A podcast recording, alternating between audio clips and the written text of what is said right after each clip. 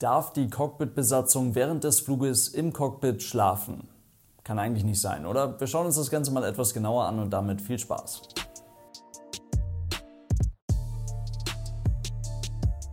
Und damit hallo und ganz herzlich willkommen. Ich hoffe, es geht euch gut. Irgendwie eine komische Vorstellung. Man sitzt als Passagier hinten im Flugzeug und die Leute, die da vorne sitzen, um das Flugzeug zu steuern, die schlafen, während der Autopilot das mit der Steuerung übernimmt. Um das direkt mal von Anfang an zu klären, das ist natürlich absoluter Quatsch, das ist so nicht möglich. Aber tatsächlich gibt es eine Möglichkeit, um als aktiver im Dienst befindlicher Pilot im Cockpit zu ruhen und tatsächlich auch mal die Augen zuzumachen. Wir rollen das Ganze mal von hinten auf, denn was hat eine Cockpitbesatzung während des Fluges denn überhaupt da vorne zu tun? Macht doch alles der Autopilot oder nicht? Erst einmal am Boden vor dem eigentlichen Flug gibt es logischerweise noch eine ganze Menge zu tun. Da ist ein Haufen an Leuten damit beschäftigt, das Flugzeug sicher und pünktlich in die Luft zu bekommen. Für die Cockpitbesatzung bedeutet das Flugvorbereitung und Briefing, technischer Zustand der Maschine, Wetter, geplante Flugroute, Besonderheiten und die gemeinsame Entscheidung über die zu tankende Menge Treibstoff.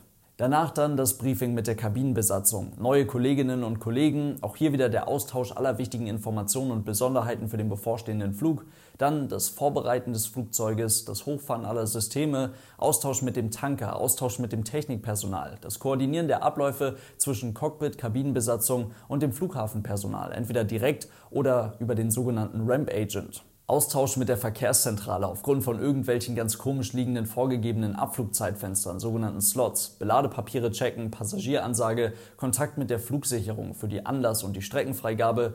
Kurzum, ein echt empfindliches Konstrukt mit ganz vielen Leuten, die in und am Flugzeug arbeiten, mit höchstem Anspruch an das Thema Sicherheit, aber logischerweise auch die ganze Zeit mit einem Blick auf die Uhr, denn Flugzeuge am Boden kosten Geld.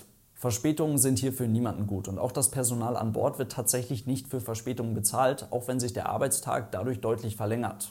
Und dann passiert etwas sehr, sehr Spannendes. Denn mit dem Schließen der Flugzeug, beziehungsweise auch mit dem Schließen der Cockpit-Tür, kommt ganz plötzlich eine ganze Menge Ruhe ins Schiff. An dieser Stelle beginnt jetzt die eigentliche Arbeit und die hohe Workload, das passt ein bisschen besser als das deutsche Wort Arbeitsbelastung, die bleibt zwar, aber das Rumgewusel, was bis eben am Boden stattgefunden hat, das wird jetzt sofort ersetzt durch volle Konzentration. Und diese Konzentration steigt auf dem Weg zur Startbahn immer und immer weiter an. Ist in dem Moment des Starts am höchsten, weil hier im Fall der Fälle wirklich einige Handgriffe perfekt sitzen müssen. Und dann passiert wieder etwas sehr Spannendes. Ihr wisst Bescheid. In dem Moment, Gear ab, in dem das Fahrwerk eingefahren wird. Ab jetzt zieht sich. Ja, nicht so ganz. Je nach Abflughafen, je nach Luftraum. Frankfurt zum Beispiel zur Rush Hour mit ganz viel Verkehr. Alles ist voll und es gibt mehrere Frequenzwechsel innerhalb weniger Minuten direkt nach dem Abflug, wo Lotsinnen und Lotsen quasi dauerhaft ohne Unterbrechung Anweisungen an die Flugzeuge verteilen, was sehr beeindruckend ist. Da ist die Workload logischerweise noch ziemlich hoch. Aber je weiter sich das Flugzeug vom Boden entfernt und spätestens dann mit dem Erreichen der Reiseflughöhe, da sinkt die Workload tatsächlich rapide ab. Also, was machen die eigentlich die ganze Zeit da oben? Auf der Reiseflughöhe angekommen, fliegt auf jeden Fall der Autopilot. Warum? Weil das ziemlich sinnvoll ist. Und hier über Europa zum Beispiel im sogenannten AVSM Airspace, Reduced Vertical Separation Minima, dort ist es auch vorgeschrieben, so ein Autopilot mit einer entsprechenden Funktion zu haben. Denn Höhe halten und einen Steuerkurs abfliegen, stur geradeaus, ist fliegerisch auch nicht so wahnsinnig anspruchsvoll direkt nach dem Start oder auch kurz vor der Landung. Da hat aber auch jeder so ein bisschen seine persönlichen Präferenzen. Da fliege ich aber ganz gerne noch mal eine Weile von Hand, weil das einfach Laune macht. Allerdings in einem ganz vollen Luftraum, wo viel Verkehr unterwegs ist. Und vor allem, wenn es dann stur geradeaus geht, da wird auf jeden Fall der Autopilot eingeschaltet, um dann eben Kapazität für andere Dinge zu schaffen.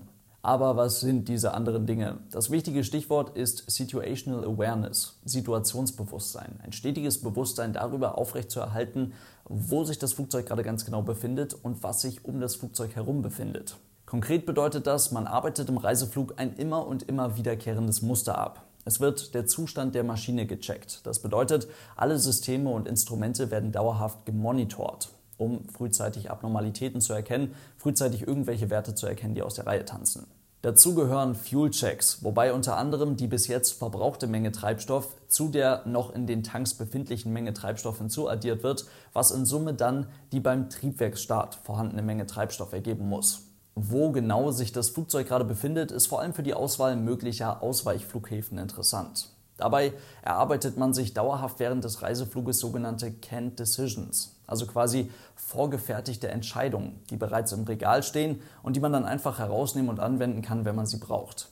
Entscheidungen werden in der Luftfahrt ja nach dem Modell Vordeck getroffen. Facts, Options, Risk and Benefit, Decision, Execution und Check. Und diesen ersten Teil des Vordecks, das kann man die ganze Zeit schon während des Reisefluges machen. Dabei betrachte ich dann während des Fluges immer wieder für alle für ein Verkehrsflugzeug geeigneten Flughäfen in der Umgebung folgende Punkte.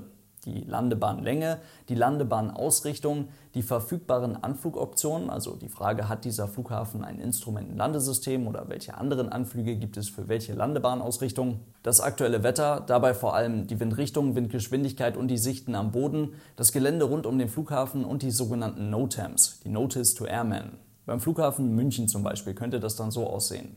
Landebahnausrichtung ist 08 bzw. 26. Bahn ist 4000 Meter lang, 60 Meter breit. Der Flughafen hat in jede Richtung ein Instrumentenlandesystem. Wetter ist okay, Gelände um den Flughafen flach. Flughafen befindet sich auf ungefähr 1500 Fuß. Und Notems sagen mir, die nördliche Start- und Landebahn ist geschlossen.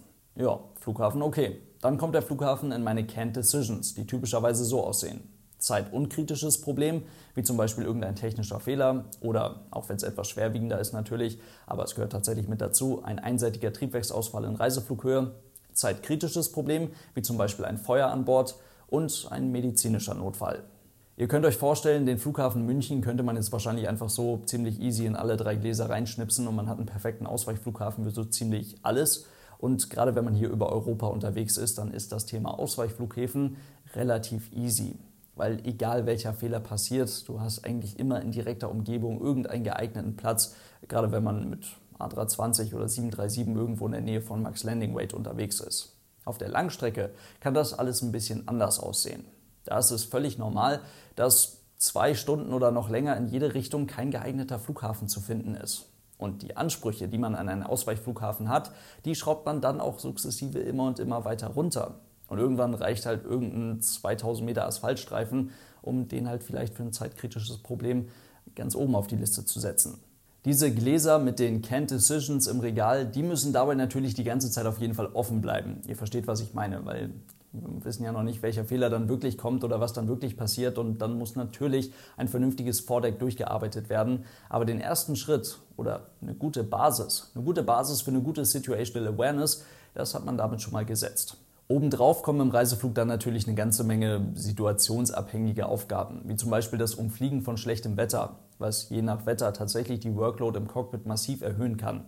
Irgendwelche operativen Geschichten wie zum Beispiel eine Verspätung, die man wieder reinholen könnte oder das Thema Nachtflugverbot. Das Kommunizieren mit der Flugsicherung kommt noch dazu und so spätestens 40 Minuten vor der Landung dann auch die genaue Vorbereitung auf den Anflug und die Landung am Zielflughafen. Und ihr könnt euch auch hier wieder vorstellen, auch da gibt es wieder ganz große Unterschiede, ob man auf der Langstrecke unterwegs ist oder hier irgendwie Kurzstrecke über Europa fliegt. Tagsüber, mitten über Europa ist das Ganze natürlich was anderes als nachts irgendwo auf dem Atlantik. Für einen ganz normalen Flug gilt jedoch, im Reiseflug ist die Workload ziemlich gering.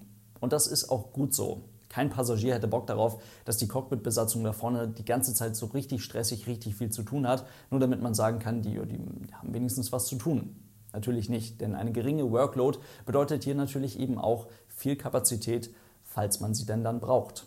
Pilotinnen und Piloten werden nicht so wirklich für das bezahlt, was sie tun, sondern vielmehr für das, was sie können. Und so bleibt meist im wenig anspruchsvollen Reiseflug tatsächlich die Zeit oder die Option für kontrolliertes Ruhen im Cockpit. Fliegendes Personal hat quasi Schichtarbeit, durchfliegt teilweise an einem Arbeitstag mehrere Zeitzonen, was gerne unterschätzt wird, unter teilweise sehr lange und immer wieder unterschiedliche Arbeitstage. Damit das alles gut und sicher funktioniert und sich die Passagiere da auf gar keinen Fall Sorgen machen müssen, gibt es ziemlich detaillierte, im Detail auch sehr komplizierte Regelungen beim Thema Ruhezeit. Die Basis dafür wird hierzulande gelegt durch die EASA. Und das erlaubt auf ganz normalen Flügen, teilweise mit zwei Piloten im Cockpit, maximale Flugdienstzeiten von bis zu 14 Stunden. Auf besonders weiten Langstrecken gibt es dann verstärkte Flüge mit einer dritten Person im Cockpit. Hier ist das Thema dann ganz klar. Es wird während des Reisefluges durchrotiert und jeweils eine Person kann dann in einem dafür vorgesehenen Bereich Pause machen. Auf kürzeren Langstrecken mit zwei Personen im Cockpit oder generell auf kürzeren Flügen mit zwei Personen im Cockpit hat sich dazu das Nappen als sehr wertvoll herausgestellt. Ist ein Besatzungsmitglied im Cockpit während des Reisefluges wirklich müde und kämpft darum, sich wach zu halten, dann darf es die volle Kontrolle an das zweite, natürlich hellwache und fitte Besatzungsmitglied abgeben und bis zu 45 Minuten lang die Augen zumachen. Empfohlen wird etwas weniger, damit man nicht in die erste Tiefschlafphase eintaucht. Es soll ja ein Powernap bleiben. Danach folgt dann noch mal eine kurze Zeit, ein paar Minuten zum Aufwachen, damit das Besatzungsmitglied dann wieder voll einsatzfähig ist. Das alles muss auf jeden Fall 30 Minuten vor dem Sinkflug beendet sein, damit beide Besatzungsmitglieder für den Anflug auf jeden Fall wieder voll da sind. Also, ja, tatsächlich, ein Pilot darf während des Reisefluges vorne im Cockpit kurz die Augen zumachen, darf sich kurz ausruhen. Es bleibt eine Ausnahme, aber das Ergebnis, zwei ausgeruhte, zwei fitte Piloten für die Landung, das ist eigentlich das beste Argument für diese Regelung. In diesem Sinne soll es das heute gewesen sein. Vielen Dank fürs Zuhören. Ich hoffe, es waren ein paar interessante Infos für euch mit dabei. Und ich kann euch schon mal versprechen, das mit dem schlechten Audio, das ist jetzt bald vorbei. Ich habe neues Mikrofon bestellt, ganze Menge neues Audio-Equipment. Könnt ihr euch sehr darauf freuen. Vielen Dank für euren großartigen Support, Leute. Lasst es euch gut gehen und dann bis zum nächsten Mal. Tschüss.